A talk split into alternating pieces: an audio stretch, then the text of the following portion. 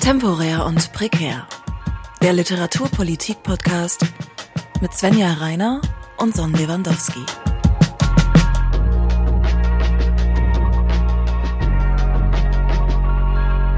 Ja, also ich bin ganz aufgeregt. Ich weiß überhaupt gar nicht, was ich sagen soll. Ich habe ganz viel lautes Essen mitgebracht, weil ich so dachte, oh, am besten, man denkt es ganz katastrophisch, was alles schiefgehen kann bei so einer Podcast-Aufnahme. Und dazu gehört, dass es laut ist, dass man sich auf jeden Fall verschluckt, dass man in Ohnmacht fällt. was sind so deine katastrophischen Gedanken beim Auftritt? Ähm, äh, ich habe ja mal für Audible ähm, ähm, so einen Podcast produziert und da hat mir der Soundmann einfach immer gesagt, Svenja, du hast die traurigste Stimme der Welt, du klingst, als ob du gleich heulst. Ähm, was ich sehr gemein finde, weil ich kann meine Stimme einfach nicht steuern. Also wenn sie einfach jetzt viele Oktaven überschreitet in diesem Podcast, tut mir das leid. Also besonders das fröhlich ja, ähm, ich wollte eigentlich noch Sekt mitbringen. Hm. Dann hätte man noch aufstoßen können. Genau, aufstoßen ist auch sowas, was man gerne macht auf der Bühne. Ähm, ja, aber ich würde sagen, ah, oder sowas äh, vergessen wie Dank. Oder was für eine Co-Produktion das eigentlich ist, dieser Podcast, den wir hier machen. Das wurde nämlich im Jingle noch gar nicht gesagt. Genau. Wir sind ja hier vom Literarischen Forum für feministische Stimmen, weil wir so ein Forschungsprojekt haben, zu dem ich gleich noch ein bisschen was sage. Aber wer uns erstmal unterstützt, ist nämlich 54 äh, Books, das Feuilleton im Internet und jetzt auch das Feuilleton im Podcast. Mhm. Und ihr habt gerade die Stimme von Kamala Dobrovnik gehört eine Autorin aus Köln, die auch bei unserem ersten Festival dabei war und worüber wir uns sehr freuen, dass sie unsere Signature-Stimme ist. Ja, apropos Festival, das ist ja schon ein tolles Stichwort. Wir haben ähm, im September, also vor gut einem Monat, äh, ein Newsletter versendet, in dem wir die Absage des nächsten Insert Female Artist Festivals angekündigt haben. Ähm, und es ist uns nicht leicht gefallen und der Hintergrund war, dass wir so schon länger über den Arbeitsaufwand nachgedacht haben und aber auch die Wirkung des Festivals, ähm, das ja damals angetreten ist, ähm, um die Strukturen im deutschen beziehungsweise vielleicht auch deutschsprachigen Literaturbetrieb zu besprechen, aber auch zu verändern. Und ähm, nach so zwei Festivalausgaben und viel Austausch mit spannenden Personen und Projekten und viel Freude, aber halt auch viel Arbeit haben wir so eingesehen, dass wenn wir das ernst nehmen, diese Veränderung anzustoßen, ähm, brauchen wir ein anderes Format. Aus diesem Gedanken heraus haben wir dieses Forschungsprojekt Literarisches Forum für feministische Stimmen gegründet. Das läuft jetzt drei Jahre, also wir haben Anfang September mit der Absage des Festivals auch angefangen und hören im Dezember 2024 auf. Und in der Zwischenzeit haben wir hoffentlich eine Bestandsaufnahme, eine Diskussion und eine Umgestaltung der öffentlichen Literaturförderung in NRW angestoßen. Alles immer wieder hin fokussiert auf die Frage, welche AutorInnen eigentlich durch diese Literaturförderung produziert werden. Und zu diesem Forschungsprojekt gehört auch dieser Podcast, weil da möchten wir euch und Sie, aber wir duzen euch jetzt, einfach am Prozess teilhaben lassen, so kleine Zwischenergebnisse präsentieren, Hintergrundrecherchen sichtbar machen. Genau. Ja, und wir haben für die erste Folge das Thema Literaturveranstaltungen gewählt, weil wir doch irgendwie gemerkt haben, dass das als öffentliches Fördermittel noch so am wenigsten bekannt ist. Ich, also ich hatte das tatsächlich auch gar nicht auf dem Schirm, aber wenn man dann anfängt, Förderanträge zu schreiben und zu sehen, was das alles für eine öffentliche Förderung nach sich zieht und was das ja auch für eine Sichtbarkeit nach sich zieht, dachten wir jetzt, das ist ein gutes erstes Thema, um sich mit eurem neuen Lieblingswort Literaturpolitik zu beschäftigen und das so ein bisschen wie soll man sagen, ja greifbarer zu machen, was dahinter steckt, was das für Mechanismen sind und was das auch für Auswirkungen hat, sowohl auf die AutorInnen als auch auf die Menschen, die hinter der Bühne stehen. Und ich habe dich ja gerade schon gefragt, Svenja, was so deine katastrophische Fantasie ist auf der Bühne und wir sind ja jetzt aber auch Literaturveranstalterinnen, die dann vor allem von hinter der Bühne zuschauen und ich wollte dich fragen, was so dein Worst-Case-Szenario ist, wenn eine Literaturveranstaltung, eine Lesung, sagen wir jetzt mal, stattfindet und du neben der Bühne stehst oder auch schon im Vorhinein. Was kann alles schiefgehen? Naja, der klassischste Fall ist wahrscheinlich, niemand kommt. Ist, also es passiert immer wieder, ist uns auf dem Festival, vor allem bei einer Digitalveranstaltung ähm, passiert. Aber ich habe auch neulich eine moderiert, wo auch einfach niemand gekommen ist. Ähm, das passiert. Ansonsten, oh Gott, ich glaube, das Unangenehmste ist es, wenn AutorIn und Moderation auf der Bühne irgendwie anfangen, sich zu streiten oder es so sehr unangenehm wird. Äh, und man merkt, dass sie wirklich nicht gut abgesprochen sind oder vielleicht auch nicht so gut viben. Ähm, ansonsten, ich weiß nicht, äh, je nachdem, in welchem Raum man ist, ich habe auch schon von Scheinwerfern gehört, die runtergefallen sind. das wäre auch sehr ärgerlich. Ja, wie ist es, wie ist es bei dir? Was sind so deine Szenarien? Auf jeden Fall Technik. Also wenn irgendwelche Bildschirme ausfallen, gerade bei den hybriden Veranstaltungen. Ich finde es ja gar nicht schlimm, wenn niemand da ist. Also es kann ja auch. auch hier. Eigentlich brauche ich das Publikum auch gar nicht. Ja, ich liebe es einfach, alleine zu sein, ohne Menschen. Ähm, ja, Technik ist auf jeden Fall so ein Faktor. Und wenn man mehr, also das ist ja auch immer eine sehr ähm, exponierte äh, soziale Situation, die da stattfindet auf der Bühne. Und da haben wir ja auch schon viel drüber geredet, dass die Bühne vielleicht gar nicht so unbedingt der beste Raum ist, um, naja, gewisse Dinge auszuhandeln, weil es eben kein Schutzraum ist. Und ich mache mir neben der Technik vor allem Sorgen um diese soziale Situation, also dass sich die Leute, die auf der Bühne sind, unwohl fühlen und natürlich auch das Publikum, je nachdem, ähm, was da so für Aussagen getroffen werden. Aber erstmal, wenn ich jetzt als Veranstalterin verantwortlich bin für das, was auf der Bühne passiert, möchte ich, dass äh, sich da jeder gut aufgehoben fühlt. Was natürlich ähm, ein bisschen dagegen geht, ist, dass es äh, ja durchaus auch eine ähm, angespannte Situation sein kann, wenn man eben in den Diskurs geht. Ne? weiß nicht, das ist für mich so, also als Publikum habe ich das gerne, als äh, Veranstalterin. Mhm. Es ist so der Horror, dass die Leute irgendwie fallen auf der Bühne oder, weiß ich nicht, sich entblößt fühlen oder sowas mhm. natürlich. Ich glaube, warum wir das Thema auch ausgewählt haben, ist, weil es auch ein spannender Grenzfall ist. Also Literaturveranstaltungen fallen jetzt irgendwie so in den Grenzbereich zwischen literarischer Markt und öffentlicher Literaturförderung. Das habe ich von Sonja Vandenrath gelernt. Und was ja auch tatsächlich in Bezug auf Förderung interessant ist, und vielleicht sprechen wir da später noch drüber, ist, dass ähm, die Literaturveranstaltung ja nicht so wirklich auf die Produktion eines Werkes zielt oder da unterstützend eingreift, sondern in die Präsentation der schriftstellerischen Arbeit. Es gibt sehr viel, äh, was jetzt so thematisiert werden könnte. Also zum Beispiel die Ausdifferenzierung des Literaturveranstaltungsbetriebs, äh, wenn man ihn so nennen will. Also vom Literaturhaus über die Festivals, die überall entstehen, bis zur Literatur im öffentlichen Raum und den interdisziplinären Formaten, die so entstehen.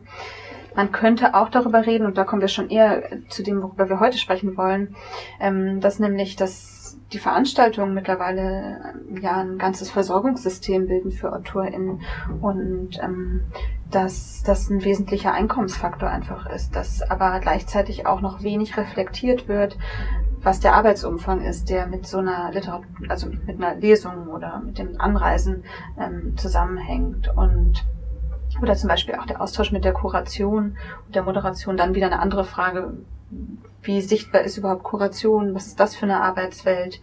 Hm, wir wollen heute einen Schritt davor ansetzen, und zwar bei den Arbeitsbedingungen von den LiteraturveranstalterInnen selbst. Denn, und das wäre jetzt so eine These, die ich mal als Frage verkleiden würde, stellt sich schon die Frage, inwiefern sich die Arbeitsverhältnisse von LiteraturveranstalterInnen nicht auch auf die Rahmenbedingungen der jeweiligen Veranstaltungen und damit eben auch auf die Arbeitsbedingungen der AutorInnen auswirken. Wir wollen also einmal über die LiteraturveranstalterInnen sprechen, aber auch über die Finanzierung von Literaturveranstaltungen, weil das zwei Themen sind, die eng miteinander zusammenhängen. Das ist auch deswegen noch so relativ unentdeckt, dieses Thema, weil es ja im Feuilleton zum Beispiel gar nicht so wirklich eine Aufmerksamkeit gibt für das Literaturveranstaltungswesen. Und damit habe ich dieses lange Wort häufig genug gesagt. Wir können es einfach LVA nennen. Literaturveranstaltung, nee, LVW. Aber ja. ich sage mal L für Literatur und Veranstaltung, VA, weißt du, wenn wir so Mails schreiben. In, in, Aber ja. Das klingt irgendwie so, ist das nicht eine Abkürzung fürs Gefängnis, das LVA? Ja, ich weiß auch nicht, was du meinst. meine Hintergründe sind. Aber vielleicht können wir mal über diese öffentliche Wahrnehmung sprechen von Literaturveranstaltungen. Ich glaube, worüber man zuerst sprechen kann, weil das ja dann sozusagen die Reflexionsmechanismen sind, die man äh, mitnehmen könnte, wäre die Frage, welchen Stellenwert die Arbeit der LiteraturveranstalterInnen so im öffentlichen Bewusstsein hat. Und das ist deswegen spannend, weil es ja auch die Frage stellt nach der Verunsichtbarung von Arbeit, die da stattfindet. Und ähm, ich glaube, vielleicht ist es erstmal gut, wenn wir zu Beginn über die Tätigkeitsfelder sprechen, die das Literaturveranstaltungswesen eben ausmachen und überhaupt am Laufen halten und die eben zum Beispiel im Feuilleton überhaupt gar nicht richtig beobachtbar gemacht werden oder im öffentlichen Gespräch ähm, und die gleichzeitig auch von der Kulturpolitik maßgeblich äh, finanziert und äh, werden und eben möglich gemacht werden. Ähm, Svenja, du machst eigentlich mehr Veranstaltungen als ich. Ich würde dich deswegen mhm. einmal so, also es ist wirklich sehr, sehr viel, mhm. aber was gehört eigentlich alles dazu zu, zu diesen Feldern und vielleicht auch nochmal mit, dass man am Ende, dass wir am Ende dabei rauskommen, was ist die kuratorische Praxis, die da ganz am Ende steht. Mhm. Ähm, also ich glaube, das, was, was am sichtbarsten ist, ist dann doch immer erst die Auswahl. Also wenn ich jetzt, wir sitzen jetzt beide in Köln und wenn ich ähm, so durch die Stadt gehe und Lesungen im öffentlichen Raum sehe, dann sehe ich vor allem die Plakate mit den Bildern der AutorInnen. Also das wird schon irgendwie sichtbar.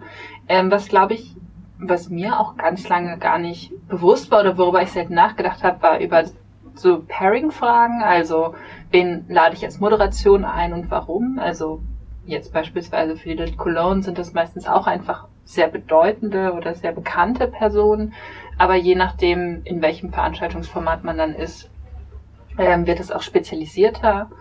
Ähm, ich habe auch den Eindruck, ähm, dass über die, über die Räume, ähm, über das, was in der Veranstaltung passiert, auch einfach selten, selten gesprochen wird, selten berichtet wird. Also wenn wir an die Musik denken, dann ist so ein Konzertbericht natürlich seltener geworden, weil die Musikpresse auch irgendwie kleiner wird.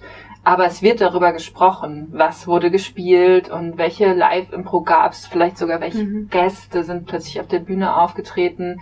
Ähm, und irgendwie scheint in unseren Köpfen vielfach noch die Vorstellung vorzuherrschen, eine Literaturveranstaltung ist eigentlich ein Synonym für eine Buchpräsentation. Ähm, und das ist es bestimmt manchmal, aber das ist es ja auch ganz oft nicht. Also wenn wir an Panel-Situationen denken, wenn wir an ähm, Formate denken, die über unter einer bestimmten Überschrift laufen, ähm, wo der diskursive Teil viel mehr zunimmt. Ähm, wenn man an interdisziplinäre Arbeiten denkt, also das Satellitenfestival in Köln zum Beispiel pairt ja immer eine Lyrikerin einer ähm, Person, die in den anderen Künsten aktiv ist. Ähm, also da passiert schon ganz, ganz viel, worüber, glaube ich, gar nicht nachgedacht wird. Beziehungsweise natürlich wird darüber nachgedacht, aber darüber wird nicht sozusagen im öffentlichen Raum gesprochen, reflektiert. Es gibt keine Nachberichterstattung.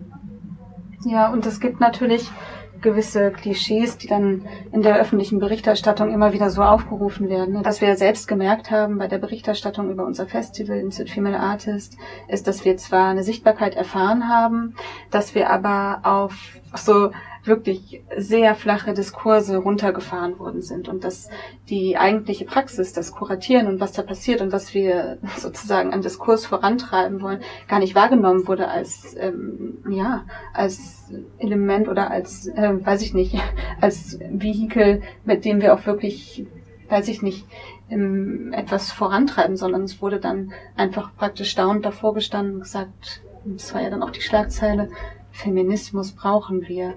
Und ähm, das ist so eine komische, weiß ich nicht, also so unterkomplexe Darstellung von der Arbeit, die wir da gemacht haben und die, glaube ich, ganz, ganz viele erfahren, die im kuratorischen Bereich äh, tätig sind und die sich ja bis hin zur KSK, also Künstlersozialkasse, ähm, so weiterbildet, dass das auch einfach kein Bereich ist, den man da abrechnen kann, sozusagen. Das hast du ja auch in einem Artikel ausgestellt.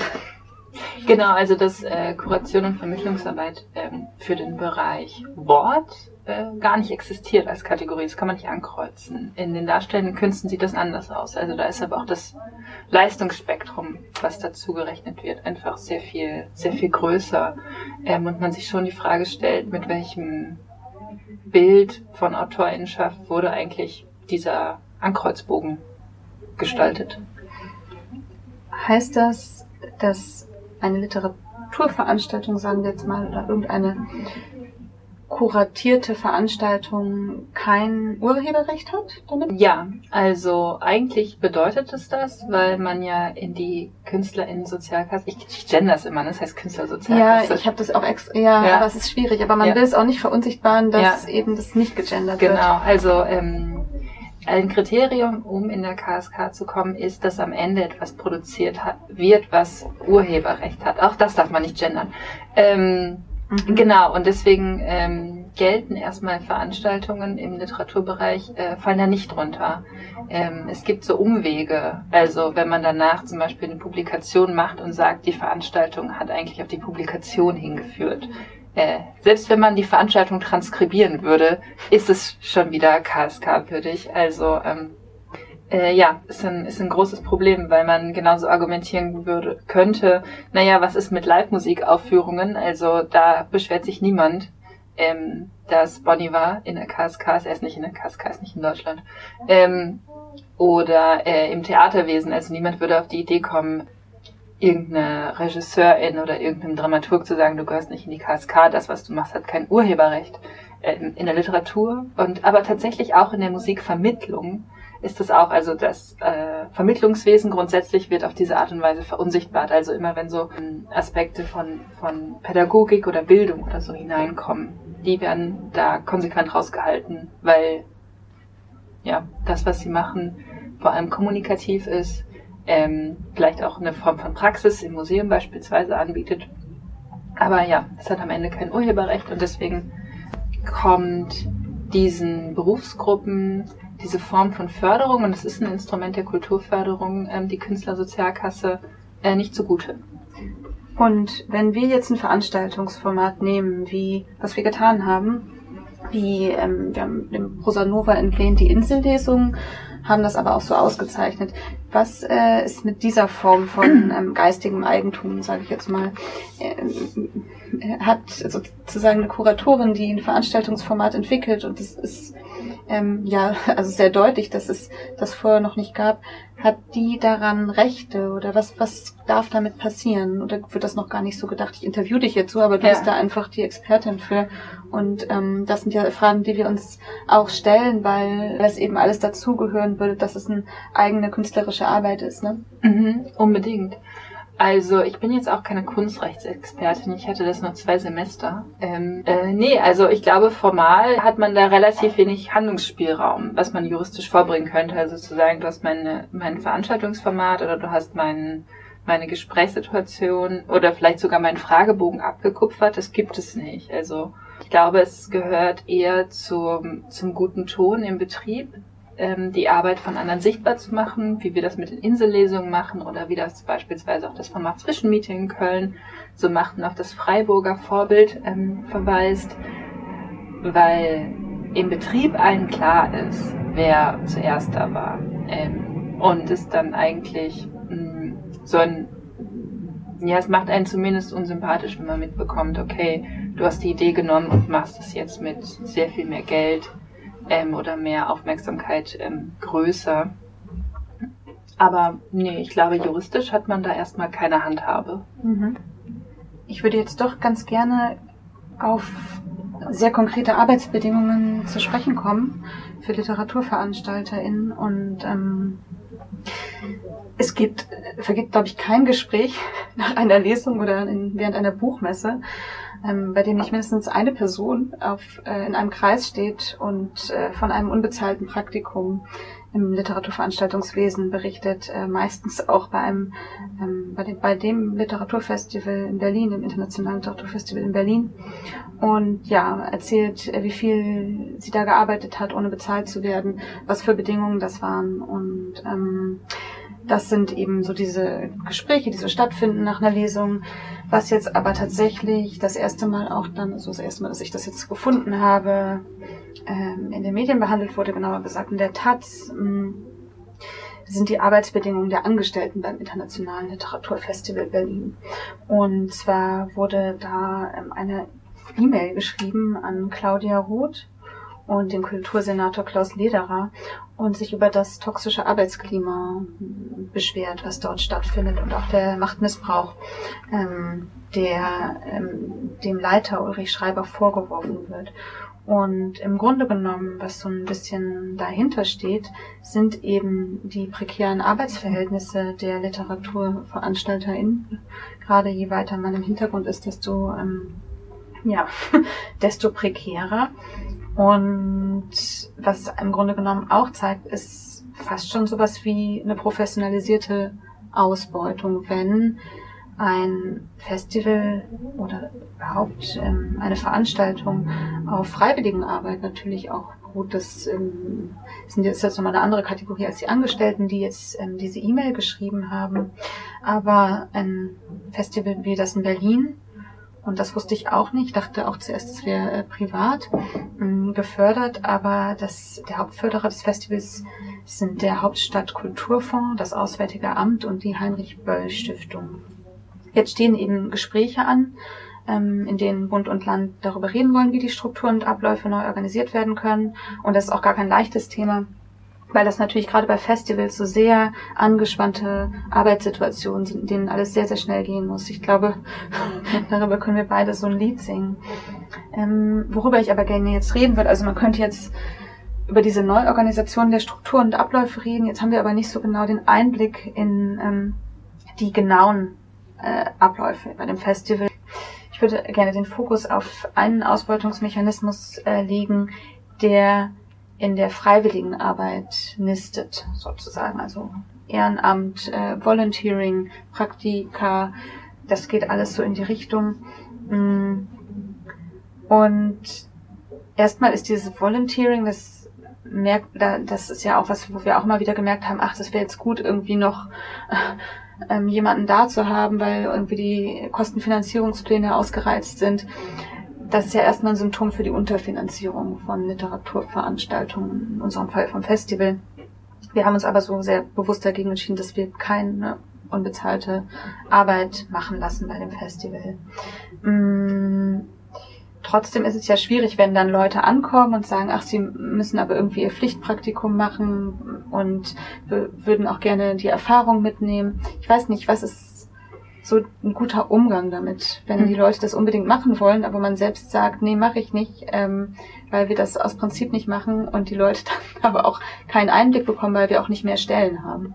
Ja, also ich glaube, es gibt ja noch einen großen Unterschied zwischen unserer Festivalarbeit und der, die beispielsweise das Internationale Literaturfestival Berlin leistet. Und das liegt einfach darin, dass die ein ganzes Jahr Zeit haben. Und wir, also das ist ja ein 365 Tage Motor, der da läuft. Ähm, und wir, dadurch, dass wir projektweise gefördert ähm, waren, ähm, einfach auch immer nur eine bestimmte Anzahl ähm, von Tagen und Monaten hatten, die ähm, auf unsere Arbeit hingeführt hat. Ähm, das heißt, wenn so ein Literaturfestival ähm, sagt, wir brauchen noch viel mehr Leute, um das hier zu stemmen, würde ich sagen, naja, dann verteilt erstmal eure Gelder um. Also dann macht ihr vielleicht statt 20, 15 Lesungen, fiktive Zahl, ähm, und benutzt das frei gewordene Geld, um Personal zu bezahlen. Also mh, was ist denn der Druck dahinter, überhaupt so viele Veranstaltungen zu machen? Also nicht, dass ich das nicht für uns auch beantworten könnte, dass man ja. eine extreme Sichtbarkeit haben will, aber äh, wir haben ja spätestens nach dem zweiten Mal gemerkt, okay, das können wir gar nicht mehr durchhalten. Mhm. Ähm, naja, also ich glaube, das ist ein sehr direkter Druck. Also wenn die Fördermittelgeber fragen und auch die Sponsoren, was planen sie denn? Wen laden sie denn da ein? Also das hängt ja auch viel Prestige an großen Namen und großen Veranstaltungen. 18 Mal Jonathan Franzen. ähm, und äh, es ist natürlich auch ein gewisser Ehrgeiz, eine Breite darstellen zu wollen, sichtbar zu machen, dass man in den Diskursen drin ist, dass man die wichtigen mhm. Namen kennt, dass man auch die entsprechenden Kontakte hat, um die einzuladen. Ähm, oder ein weiteres Motiv liegt wahrscheinlich auch darin zu sagen, wir laden viele unterschiedliche Personen ein, um für viele Zielgruppen interessant zu werden. Es gibt ja schon Anreizsysteme, aber irgendwann, und das haben wir ja auch dann einsehen müssen, ähm, ist es genug. Also irgendwann, irgendwann geht es nicht mehr und dann leiden auch bestehende Formate und Veranstaltungen, vor allem auch die Personen, die damit betraut sind, darunter, wenn man diese Vielzahl von Programmen auffährt. Und es ist halt auch nicht mehr nachhaltig. Also ähm, abgesehen davon, dass man natürlich immer fragen kann, kommen all diese Leute dann wirklich? Ist die Form von Arbeit, die man da macht, ähm, die muss oberflächlich werden, weil man weniger Zeit für die einzelnen Veranstaltungen hat. Die wird vielleicht auch kühler, weil man nicht mehr die Zeit hat, sich mit einzelnen Personen und Themen auseinanderzusetzen. Also langfristig leidet eigentlich alles darunter. Ja, und vor allem eben die Menschen, die dann auch noch nicht mal dafür bezahlt werden. Ne? Ähm, das ist dieses Volunteering. Ich meine, wir sind auch alle wir. Ich spreche nur von wir. ähm, wir sind ja auch durch Praktikumszeiten gegangen und was man aber jetzt doch nochmal politisiert fragen muss, ist, was die, was die Motive sind für dieses freiwillige und unbezahlte Arbeiten, weil man die ja schon ernst nehmen muss. Und ähm, weiß nicht, ich habe ja eigentlich bei Film und Fernsehen so angefangen, da so Praktika zu machen nach der Schule und so spätestens, als ich dann die vierte Woche morgens um sieben Brötchen bewacht habe ähm, oder Anke Engelke einen Kaffee gebracht habe oder irgendwelche Autos habe abschleppen lassen, habe ich mich auch gefragt, okay, warum mache ich das hier eigentlich? Und habe mich dann äh, dagegen entschieden, im Film- und Fernsehbereich zu arbeiten, weil ich auch einfach diese ganzen Skills wie extrem extrovertiert sein nicht hatte oder Autos einparken oder Lastwagen oder koksen. Und ähm, ja, aber natürlich hätte ich das machen müssen, wenn ich an die Kunsthochschule gewollt hätte. Ne? Also das war halt auch wieder so eine Kette von äh, Schritten, die ich hätte gehen müssen, und, um irgendwie dahin zu kommen. Mm, die Frage ist jetzt, was sind so die Motivationen bei zum Beispiel einem Literaturfestival ohne Bezahlung mitzumachen. Ne? Und es gibt einen ganz interessanten Text von Bianca Ludewig, die ist Kulturanthropologin und Kulturarbeiterin, die sich mit dem Volunteering und ähm, Praktika bei Transmedia Festivals beschäftigt hat. Und sie stellt halt diese Zwiespältigkeit von Freiwilligkeit in der prekarisierten Welt des Kulturbetriebs heraus, ähm, die man eben auch gut auf die Arbeit bei Literaturfestivals oder überhaupt bei Literaturveranstaltungen übertragen kann. Ich denke, wir wissen alle, dass, oder wir kennen alle diese Begriffe, die man dann so, die, so um sich wirft. Einer davon ist eben dieses Networking. Mm, und das heißt, man erhofft sich eben durch diese unbezahlte Arbeit und durch diese freiwillige Arbeit eigentlich so einen Blick hinter die Kulissen und will Kontakte knüpfen vielleicht. Und irgendwie ist es ja so eine Form von, das ist jetzt sehr bourdieuisch, aber man hofft so in diesem Kreislauf der Konsekration irgendwie so einsteigen zu können. Und ich weiß nicht, ich war zum Beispiel beim, hab beim Film angefangen, weil ich dachte, ah, dann, dann weiß ich nicht, bewache ich irgendwie Brötchen, aber irgendwann kann ich so Regie studieren. Aber der Weg ist halt so weit gewesen, dass ich da schon sehr früh gemerkt habe, hä, was haben denn die Brötchen jetzt so mit dem Regiestuhl zu tun, ne? Ja, und da ist ja auch das Perfide da drin. Du bewachst da die Brötchen, aber eigentlich sind diese Arbeitsbereiche so viel stärker von so Gatekeepern ähm, bewacht, dass klar ist, ich muss mich besonders doll anstrengen, um da reinzugehen. Das ist nicht wie wenn ich Grundschullehrerin werden will und dann mache ich mein Studium und dann mache ich mein Ref und dann werde ich Grundschullehrerin, sondern ich muss Brötchen bewachen, um irgendwann durch diese Gatekeeper-Tore Einzug zu finden und dann wirklich das machen zu wollen, was ich erarbeiten will. Ähm, und das ist irgendwie das, das perfide daran. Also es hat dir bestimmt niemand beim Praktikum gesagt, wenn du, wenn du hier anfängst, kannst du irgendwann Regie studieren. Aber dieses Wissen geistert so im Raum. Ja. Genau, und also ich würde jetzt sagen, dass es im Veranstaltungsbetrieb, also zumindest in dem Kleinen, was wir jetzt machen, ja noch viel weniger ähm, Aufstiegschancen gibt und dass es aber irgendwie so genau im, Ge äh, im Raum rumgeistert. Und ähm, warum haben wir das jetzt? Also wir haben das ja auch wirklich eigentlich freiwillig gemacht, dann hat man halt so ein bisschen Geld am Ende so übrig gehabt. Aber das war jetzt gar nicht, also ich war ja gar nicht im Veranstaltungswesen, ich war ja eigentlich an der Uni, du ja auch. Ähm, und im Grunde genommen, warum ich das auch gemacht habe, und ich finde auch, dass man das nochmal so hinterfragen muss, war schon dieser kollektive äh, soziale Gedanke, dass ich mich einfach gefreut habe, was mit Leuten zu machen, ähm, neben meiner Zeit in der Bibliothek und dass dieses Wir-Gefühl auch etwas ist, was auch Bianca Ludewig in ihrem Text über das Volunteering, was da so die Lockmittel sind oder womit auch gehandelt wird, dass dieses Wir-Gefühl gerade bei einem Literaturfestival ja sehr groß ist und diese kollektive Erfahrung. Und überhaupt diese Hochwerterfahrung ist immer so ein ganz großes Lockmittel, das man aber eigentlich irgendwie hinterfragen muss, weil es eben auch eine Falle ist. Ne? Ja, weil niemand jetzt im nächsten Jahr denkt, ach lass doch mal die anrufen, die das letzte Mal die Brötchen bewacht hat, die kann bestimmt toll auch Regie führen. Also man wird ja gar nicht mit seinen Qualifikationen und ähm, Fähigkeiten sichtbar in diesen, in diesen Bereichen, sondern man muss im Prinzip die Arbeit machen, die so ähm, prestigelos ist, dass man nicht mal Geld dafür kriegt. Ja. Und man muss sich das auch leisten können, überhaupt ein unbezahltes Praktikum machen zu können. Also das ist halt ein Privileg und ähm, dass eben diese Selbstausbeutung zum Privileg in der Kulturarbeit wird, das ist ja irgendwie eine Schieflage, die ja die zur Normalität geworden ist. Ne? Das äh, ist ja eh immer da, wo wir unternehmerisches Selbst sind und uns selbst verwirklichen. Aber in dem Bereich ist es eben dann doch nochmal so sehr auffällig, dass es gerade auch auf der Hinterbühne passiert. Ne? Genau, während über der, auf der Vorderbühne über Equality und Diversity gesprochen wird. Mhm, genau. Und das war ja im Endeffekt auch der Grund, warum wir gesagt haben, das können wir auch so nicht mehr machen. Wir können nicht ein feministisches Literaturfestival machen und uns da wirklich bis zum Feminist Burnout irgendwie kaputt machen. Ne? Und danach, weiß ich nicht, uns alle die Köpfe streicheln und sagen, das muss aber so sein. Was ja spannend wäre, ähm, auch um in Richtung Literaturpolitik zu kommen, wäre, sich ein Awareness-Konzept zu überlegen für dieses Volunteering zum Beispiel.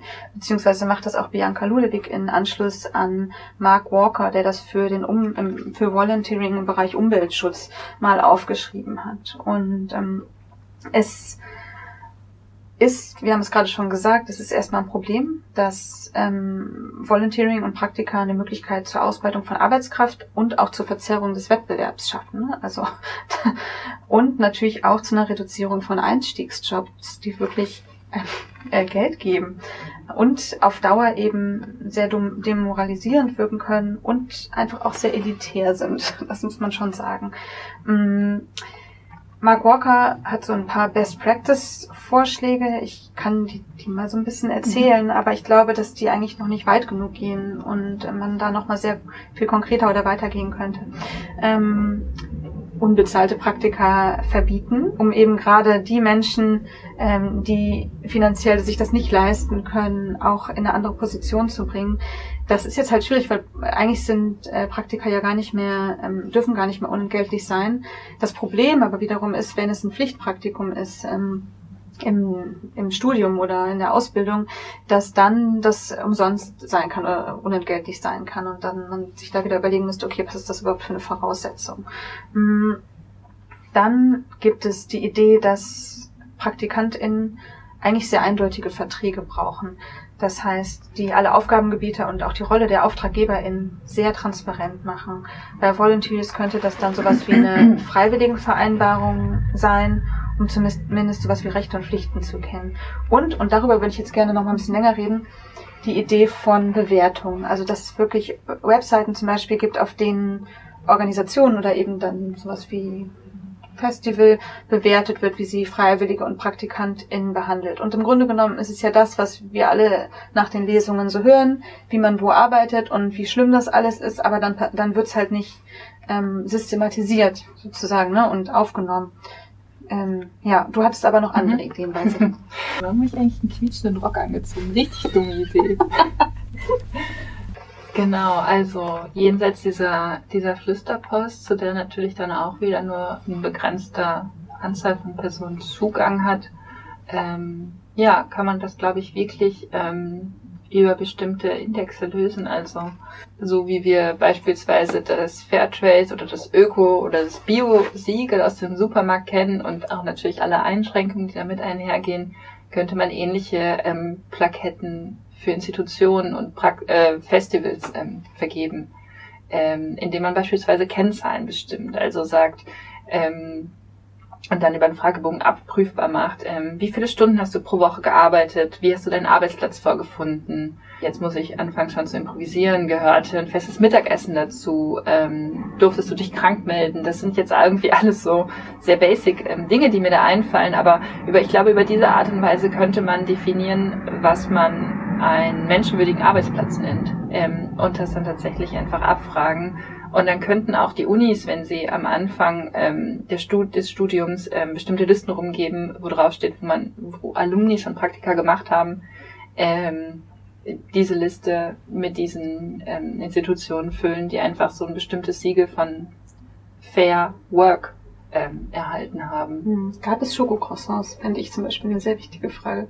Ja, und ich muss sagen, da hat IFA echt mit Auszeichnung mhm. bestanden. Ich bin manchmal sogar abends nach Hause gegangen, hatte noch ein Schokocroissant im Rucksack.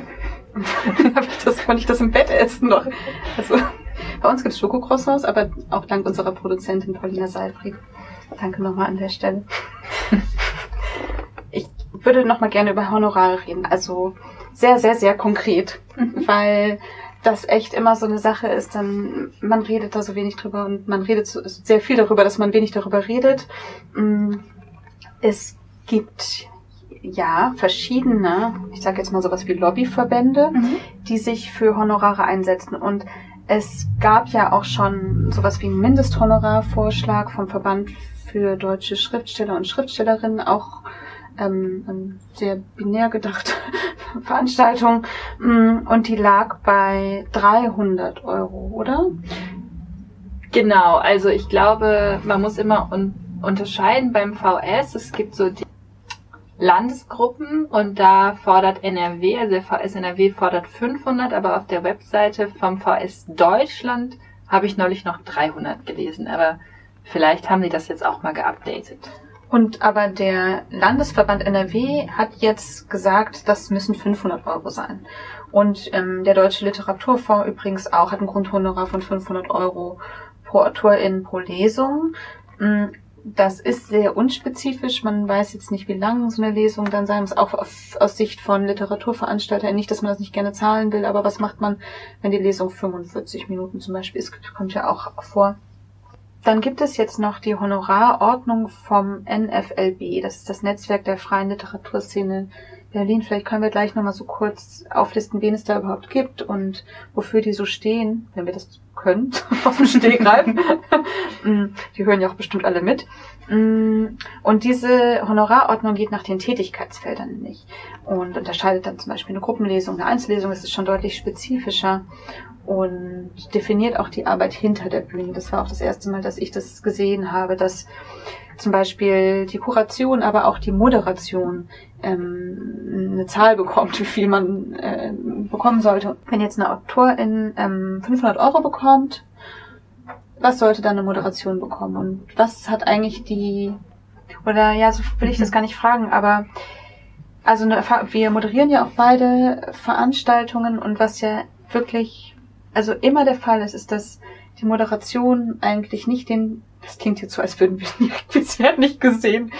Ähm, nee, aber das, das merkt man ja auch, wenn man mit anderen redet, die moderieren, dass die Moderation so eine ganz komische Stellung hat, weil wenn sie nämlich gut läuft, dann fällt es auf die Autorin zurück.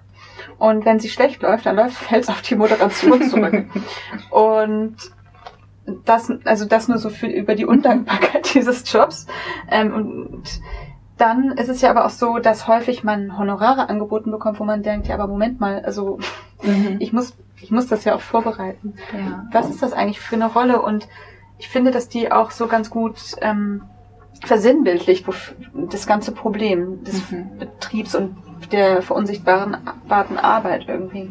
Naja, jetzt ist Moderation ja auch kein Ausbildungsjob. Ähm, das macht es natürlich noch schwieriger und dann fängt man auch zu an zu verhandeln, ähm, oder könnte, wer hat schon wen moderiert oder ähm, wie viele Veranstaltungen hat Person XY schon moderiert. Also das könnten dann auch so Fragen sein von, gibt es eigentlich eine Staffelung?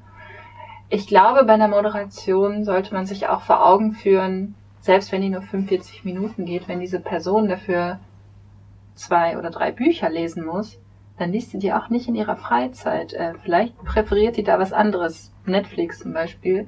Ähm, das heißt, das ist auch Arbeitszeit, die auch bezahlt werden muss. Deswegen ähm, finde ich das, glaube ich, auch herausfordernd, das an Zeiten zu koppeln, an, an, reine, an reine Bühnenzeit. Was ja zu einer guten Moderation eigentlich auch dazugehört, ist das Vorgespräch. Ähm, umso schlimme Fälle, wie ich am Anfang skizziert habe, Moderation und ähm, Autorin geraten in der Bühne in eine Handgreiflichkeit zu verhindern ähm, und sich entsprechend vorzubereiten. Ähm, ich, deswegen will ich gar nicht mit einer genauen Zahl antworten, aber ähm, ich glaube, es gehört mehr dazu, als man sich vielleicht manchmal ähm, klar macht, wenn man denkt so, ach, ich würde auch gerne mal Jonathan Franzen fragen, was eigentlich sein Lieblingsessen ist. Hm, aber sollte die Moderation so viel bekommen wie die Autorin? Boah, du stellst jetzt aber schwierige Fragen. Ja. Ähm, also, können wir ja mal so, so ja. schreibt's uns in die Kommis. nee, aber das äh, frage ich mich so. Also, weil ich ja. habe schon das Gefühl, dass es deutlich mehr Arbeit ist auf der Bühne, aber dass natürlich die AutorInnen vor allem auch ähm, natürlich dafür honoriert werden sollte, dass das Buch geschrieben wurde und mhm. dass das ja eine Mischkalkulation ist, ähm, wie wir ja am Anfang schon gesagt haben, dass auch einfach mit die Finanzierung ist. Deswegen denke ich da so gerade ja. ohne Ziel drüber nach oder habe noch nicht so eine Antwort dafür. Ich habe schon beides gemacht. Also ich habe Moderationen angenommen, die genauso hoch dotiert waren wie die AutorInnen. Ich habe aber auch schon ange welche angenommen, die 200 Euro drunter lagen. Ich habe ja noch nie mit ähm, mit einer Autorin darüber geredet, wie, also ob in welchem Verhältnis die Honorare zueinander stehen. Auch interessant. Mhm. ähm, hast du das dann so gefragt? Nee, ich kannte die Veranstalterinnen ähm, mhm. und hab, die haben gesagt, wir geben der so und so viel. Ah, okay, alles klar. Ja, kleiner Exkurs. Machen wir doch gleich noch ein. Ja. Ich war ja auch letztens bei einer Veranstaltung in der Letretage und da ging es auch um das Literaturveranstalten. Es gibt einen ganz spannenden Band, der heißt Reihenweise, der von den unabhängigen Lesereien e.V. Ähm, herausgegeben wurde im weitesten Sinne. Mm, und da drin standen dann plötzlich sehr konkret Forderungen für eine bedarfsgerechte und nachhaltige Förderung was uns beide total gefreut hat. Ähm, also da steht dann zum Beispiel drin, dass es eine Abkehr geben sollte von der reinen Projektförderung und eben vor allem dann auch ähm, die damit einhergehende Fokussierung auf Einzelevents. Also das hätten wir ja auch immer gerne gehabt, eine strukturelle Förderung ist wahnsinnig schwierig. Mm, die Mindesthonorare, die Honorarordnung haben wir schon angesprochen, sind auch eine Forderung, aber auch sowas wie weniger Bürokratie für LiteraturveranstalterInnen. Mhm. Wollen wir einmal sagen, was das bedeutet? Weil ja. ich glaube, das wird als immer genannt. Ja. Ähm, die Rechnungen für die, für die Schokocroissants zum Beispiel müssen ja am Ende als, wie hieß das nochmal? Ich bin Belegnachweis? Nee, das weiß ich jetzt. Ich bin nicht Produktion, ich bin genau. Öffentlichkeitsarbeit. Genau, also ähm, diese Bürokratie ähm, zeigt sich vor allem in Momenten der Antragsstellung. Also es gibt ah, ja. Mhm. selten Vorlagen dafür, welche Posten so ein Kostenfinanzierungsplan auflisten muss und wie der organisiert sein muss. Das heißt, man kann ihn sehr grobteilig machen, also einfach nach ähm, Personal und dem Rest unterscheiden, aber meistens ähm, wollen wir es kleinteilig aufgeschlüsselt kriegen, wofür wir planen, Geld auszugeben. Ähm, und in Momenten von Honorarnoten ist das relativ ein, einsehbar. Also da kann man sagen, ich zahle meiner Autorin 500 Euro, aber selbst, also wenn es in die Momente von Reisekosten, Raummiete, äh, Versicherungen und so weiter geht, fängt man einfach an, wild zu schätzen. Ähm, und das ist, äh, dadurch, dass man sich all diese Zahlen im Vorhinein ausgedacht hat, muss man am Ende eine sehr ausführliche Abrechnung äh, machen, wo tatsächlich jeder, jeder Beleg, jeder Cent ähm, äh, nachsehbar sein muss. Also man muss wie eine kleine Buchhaltung, aber für das Projekt machen. Ähm, und je nachdem, wie kleinteilig man ähm, bestimmte Dinge einkauft, also wir zum Beispiel haben unsere Versorgung nicht beim Caterer gekauft, sondern bei Rewe, ähm, müssen diese Belege auch einzeln, einzeln gebucht werden und dann verschickt man wirklich so riesige ähm, Leibniz-Ordner an die unterschiedlichen Fördermittelgeber. Denn je nachdem, wer ihm alles Geld gegeben hat, macht man das nicht nur einmal, sondern man macht das viermal ähm, und muss auch die Kosten dann entsprechend aufteilen. Das heißt, wenn für das Inhaltliche der Veranstaltung eigentlich die meiste Zeit draufgehen sollte, braucht man eigentlich noch eine ganze Stelle, die sich nur mit dieser Abrechnung organisieren, organisieren muss. Und genau das meinen wir häufig, wenn wir darüber sprechen, dass es weniger Bürokratie braucht. Also wir brauchen einfach fixe Summen ähm, und wir müssen nicht, oder das ist die Forderung, ähm, nicht jeden Cent nachweisen, der ausgegeben wurde, weil man auch so eine bestimmte Form von Vertrauen voraussetzt, dass dieses Geld nicht veruntreut wird. Ja, ich hätte das auch alles niemals gemacht. Wäre ich bei dem Brötchen geblieben, glaube ich, wenn ähm, unser damaliger Produzent das nicht alles ähm, gekonnt hätte. Ne? Mhm. Nochmal zurück zu dem Basketballverein. es gibt den NFLB, das ist das Netzwerk oder das Netzwerk Freie Literaturszene Berlin. Von denen haben wir gerade schon mal kurz geredet. Mhm. Das ist zum Beispiel eine Interessenvertretung in Berlin. Wir haben jetzt in Köln Literaturszene e.V., deutlich kleiner, hatten diese Woche unsere Mitgliederversammlung. Ähm, dann gibt es, den kennt wahrscheinlich äh, jede irgendwie, diesen VS, den Verband Deutscher Schriftsteller und Schriftsteller. Und das ist diese bekannteste Interessensvertretung und ein Teil von Verdi. Aber für mich auch irgendwie immer noch so der blasseste und antiquierteste Ort für AutorInnenvertretung. Weiß nicht, ob das jetzt nur daran liegt, dass es eben so wie näher nach außen hin wirkt, aber hm, vielleicht kannst du, mhm. du hast dich damit beschäftigt, was genau, an welchem Stand ist dieser VS und also warum fällt nicht alles darunter? Also warum bilden sich jetzt so viele andere ähm, Interessensvertretungen? Naja, weil man, glaube ich, einmal grundsätzlich fragen sollte, wenn da schon die Schriftstellerinnen und Schriftsteller mit dem Titel sind, gut, wir schreiben jetzt beide, aber wir würden auch sagen, formal sind wir vermutlich eher Veranstalterinnen oder Vermittlerinnen. Gehören wir da überhaupt zu? Also da ist sowas ähm, wie die freie Literaturszene Berlin oder auch die Literaturszene Köln einfach sehr viel größer gedacht, was einfach die Job Descriptions angeht, wer da, wer da Mitglied ist. Und dann würde ich auch einfach sagen, dass ähm, der VS mir immer sehr zahm erschien. Also wenn man auf die Webseite schaut, dann findet man da nicht konkrete Forderungen, ähm, sondern ähm, manchmal Gedenkveranstaltungen für ähm, verstorbene Schriftsteller, ja meistens Männer.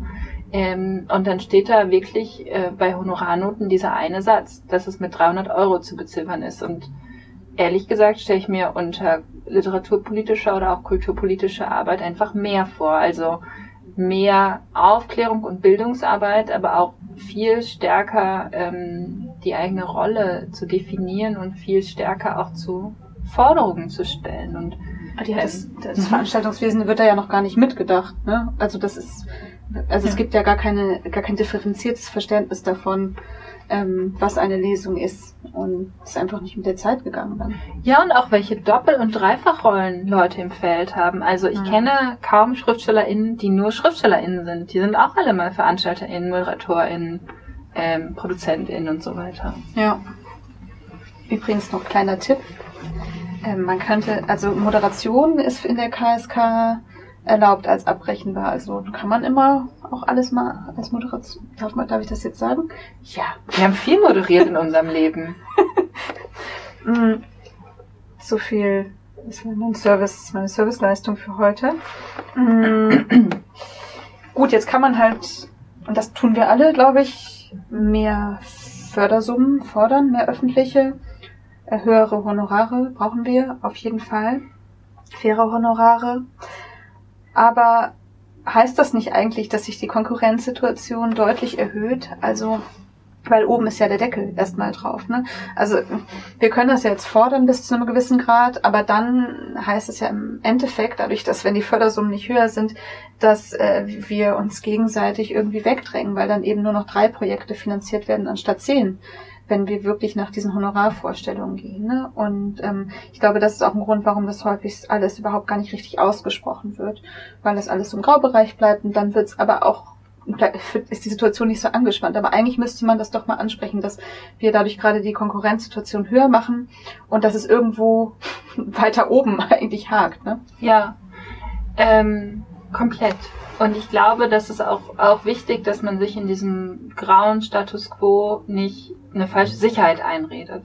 Mhm. Ähm, weil wir, äh, glaube ich, ähm, jetzt auch in der Auswertung unterschiedlicher Fördergelder über die Jahre in NRW ähm, deutlich sehen konnten, wann es so Einbrüche gibt und wann nicht und ähm, wie aktiv man eigentlich darauf reagieren kann.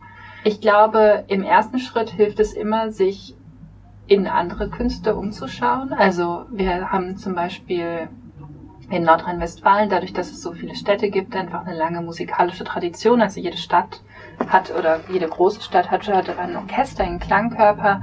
Die werden institutionalisiert, also die werden dauerhaft gefördert und die haben ähm, einfach Tarifverträge. Also da steht bis auf die Pausenzeiten ähm, ganz genau drin, wer wie lange arbeitet und wann und wann nicht. Äh, mit der Folge, dass zum Beispiel in den Bereich Musik sehr, sehr, sehr viel mehr Geld fließt. Ähm, und man Appell ist gar nicht zu sagen, nehmt das Geld von der Musik weg und gibt es uns, aber es kann Doch. Inspiration dafür sein, ähm, was Nein. man eigentlich alles fordern kann. Naja, ich habe früher mit meinen Studierenden, wenn ich sie so Kulturmanagement unterrichtet habe, ähm, haben wir auch häufig darüber gesprochen. Dann waren sie auch, die sollen uns das geben. Ähm, und dann habe ich, ich dabei. Und dann haben wir einfach die anderen Landesausgaben angeguckt. Also der Prozentsatz dessen, was für Kultur ausgegeben wird, ist, ist verschwindend gering. Es ist in der Regel unter einem Prozent des Haushalts. Äh, manchmal ein Prozent äh, bis drei. Das heißt, selbst wenn Leute kommen, ähm, und das passiert auch manchmal im Feuilleton ähm, oder in den, in den öffentlichen Debatten, die sagen, wir können uns Kultur nicht leisten, ähm, habe ich das so mit Daumen und Zeigefinger vorgemacht, wie viel das so ist und man kann die schon einfach fest aufeinander drücken und dann ist es immer noch zu viel und überlegen, was passiert, wenn ich das irgendwo draufsetze. Das verändert die Situation nicht. Andererseits verändert sich aber sehr, sehr viel, wenn man aus anderen Bereichen Gelder nimmt und die auf Kunst und Kultur draufsetzt. Ähm, von daher würde ich auch immer dafür plädieren, alles, was wir an Preissteigerungen erfahren in unserem echten Leben, hat auch Auswirkungen auf unsere Produktionsbedingungen. Und genauso wie ähm, Löhne steigen müssen und Gehälter, muss es auch im Kunst- und Kulturbetrieb. Das heißt, wir müssen uns eigentlich daran gewöhnen, dass es ganz normal ist, dass jedes Jahr die Fördersummen angepasst werden, und zwar nach oben.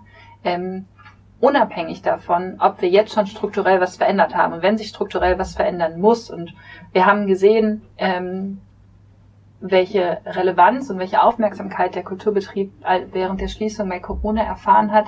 Es ist für Menschen total wichtig, dass es das gibt. Und wenn man sich das als Stadt leisten und auf die Fahne schreiben möchte, dann muss man das auch entsprechend honorieren. Sonst gibt es dieses Angebot nicht. Ich habe das Gefühl, das passiert auch ganz schnell, dass wir vergessen, dass wir auf produzierenden Seiten, also als Veranstalterinnen, aber auch als AutorInnen, ähm, schnell vergessen, dass wir im längeren Hebel sitzen, weil wir das Gefühl haben, hinter uns stehen noch so viele, wenn wir weggehen, wird die Schlange nicht kürzer und das Geld geht einfach an andere Stellen. Aber wenn wir uns solidarisieren und uns absprechen ähm, und uns verbünden, dann sind wir eigentlich die, die am längeren Hebel sitzen und die Forderungen stellen können. Ja, Streik bin ich auch für.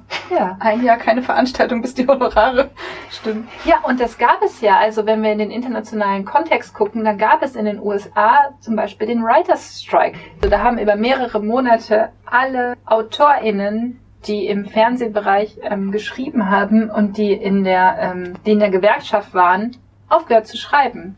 Äh, mit der Folge, dass sie einfach in einer sehr großen Handlungsposition waren und nachverhandelt haben ähm, und Honorare und Leistungen angepasst haben. Und ich glaube, das kann man sich zum Vorbild nehmen. Also wir sind auch in dieser Position, wir können es auch machen.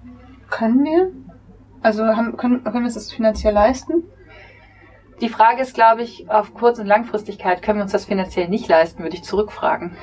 Ja, aber das ist ja auch das Problem der Struktur, dass ähm, ich will nicht wissen, wie viele eine erste Ausgabe von einer Reihe machen oder eine erste Ausgabe von einem Festival. Und wir sind auch nur bis zur Ausgabe 2 gekommen und haben dann nicht das Handtuch geschmissen, doch, aber politisch hat das Handtuch geschmissen. Mhm. Und ähm, dann kommen ja immer andere wieder nach und man sieht das ja auch gerade bei den Studierenden, dass äh, die das, das schon im Studium angefangen wird, Veranstaltungen zu machen und ähm, ich habe so das Gefühl, das ist gar nicht auf langfristige Berufsbildung angelegt, dieser Bereich, was ja auch, also ich will nicht sagen, dass es richtig ist und dass man deswegen nicht diese Kämpfe kämpfen sollte, aber man sollte sich das bewusst machen, dass man schon in der Produktion eigentlich häufig denkt, Gott sei Dank ist das nächste Woche vorbei. Und dann kann ich mir endlich wieder meine anderen Sachen machen. Das heißt, es ist null Vereinbarkeit in den heißen Produktionsphasen. Übrigens ganz ähnlich wie beim Film, wo man dann die Wochen dreht und dann sind danach erstmal alle arbeitslos, die äh, sonst, äh, ja, weiß ich nicht, 18 Stunden am Tag irgendwie diese Autos haben absteppen lassen und ähm, Anke Engel keinen Kaffee gebracht haben. Also das sind immer diese Produktionsbedingungen, diese äh, scharfen, sage ich jetzt mal, mhm. die das zu verhindern, dass man sich so dass man eigentlich so wenig Zeit hat und so prekär ist, dass man gar nicht mehr sich wehrt. Ja, aber deswegen werden ja äh, SchauspielerInnen beispielsweise so gut bezahlt, weil da direkt mitgedacht wird, ach, die kann maximal ein oder zwei Rollen pro Jahr spielen. Und dieses Denken muss sich eigentlich auf die unteren Ebenen auch durchsetzen. Mhm. Ja. Also ich würde vielleicht abschließend schon sagen, dass, dass die AkteurInnen, die so im literarischen Feld Veranstaltungen machen, das schon sehr solidarisch ist, zumindest bei uns in Köln. Und dass man sich, wenn man mal sich trifft, dann auch sich darüber austauscht, ähm, dass da aber auch ein neues Bewusstsein für entsteht. Das ändert nichts daran, dass man sich viel zu wenig Geld in diese Kostenfinanzierungspläne schreibt und dass das Brutto-Netto-Verhältnis häufig auch gar nicht stimmt, weil oder so unterschiedlich ist, weil man am Ende immer noch irgendwo Gelder braucht, die man dann von dem eigenen Honorar abzieht. Mm, und ich glaube, vielleicht können wir da im Teil, im zweiten Teil weiter drüber reden, wenn wir nochmal über Finanzierung reden, über öffentliche, über private Finanzierung, ähm, worauf wir eigentlich achten müssen, um, naja, um deutlich zu machen, dass dass es Produktionsgemeinschaften sind und dass das keine singulären Arbeitsschritte sind. Das ist ja immer das Problem, dass da, wo am Ende eine Künstlerin oben auf der Bühne steht, das komplett ähm, ja geleugnet wird eigentlich, dass im Hintergrund sehr sehr viele Menschen stehen, die das, äh, die das möglich machen. Ne? Und mhm. dass wir diese kollektiven Bemühungen und diese produktiven Zusammenhänge eigentlich sichtbar machen wollen, um darauf, ja, darauf aufmerksam zu machen, dass das eben einzelne Jobs sind. Ne? Ja. Das ist auch der Teil der Ausdifferenzierung. Und damit, ja, ähm, wir haben jetzt mal so spontan beschlossen, dass es zwei Teile werden, weil wir doch merken, dass es einen großen Redebedarf mit unserem imaginären Publikum gibt. Und ähm, ja, würden das jetzt erstmal so stehen lassen. Genau, dann hören wir uns demnächst bei Teil 2.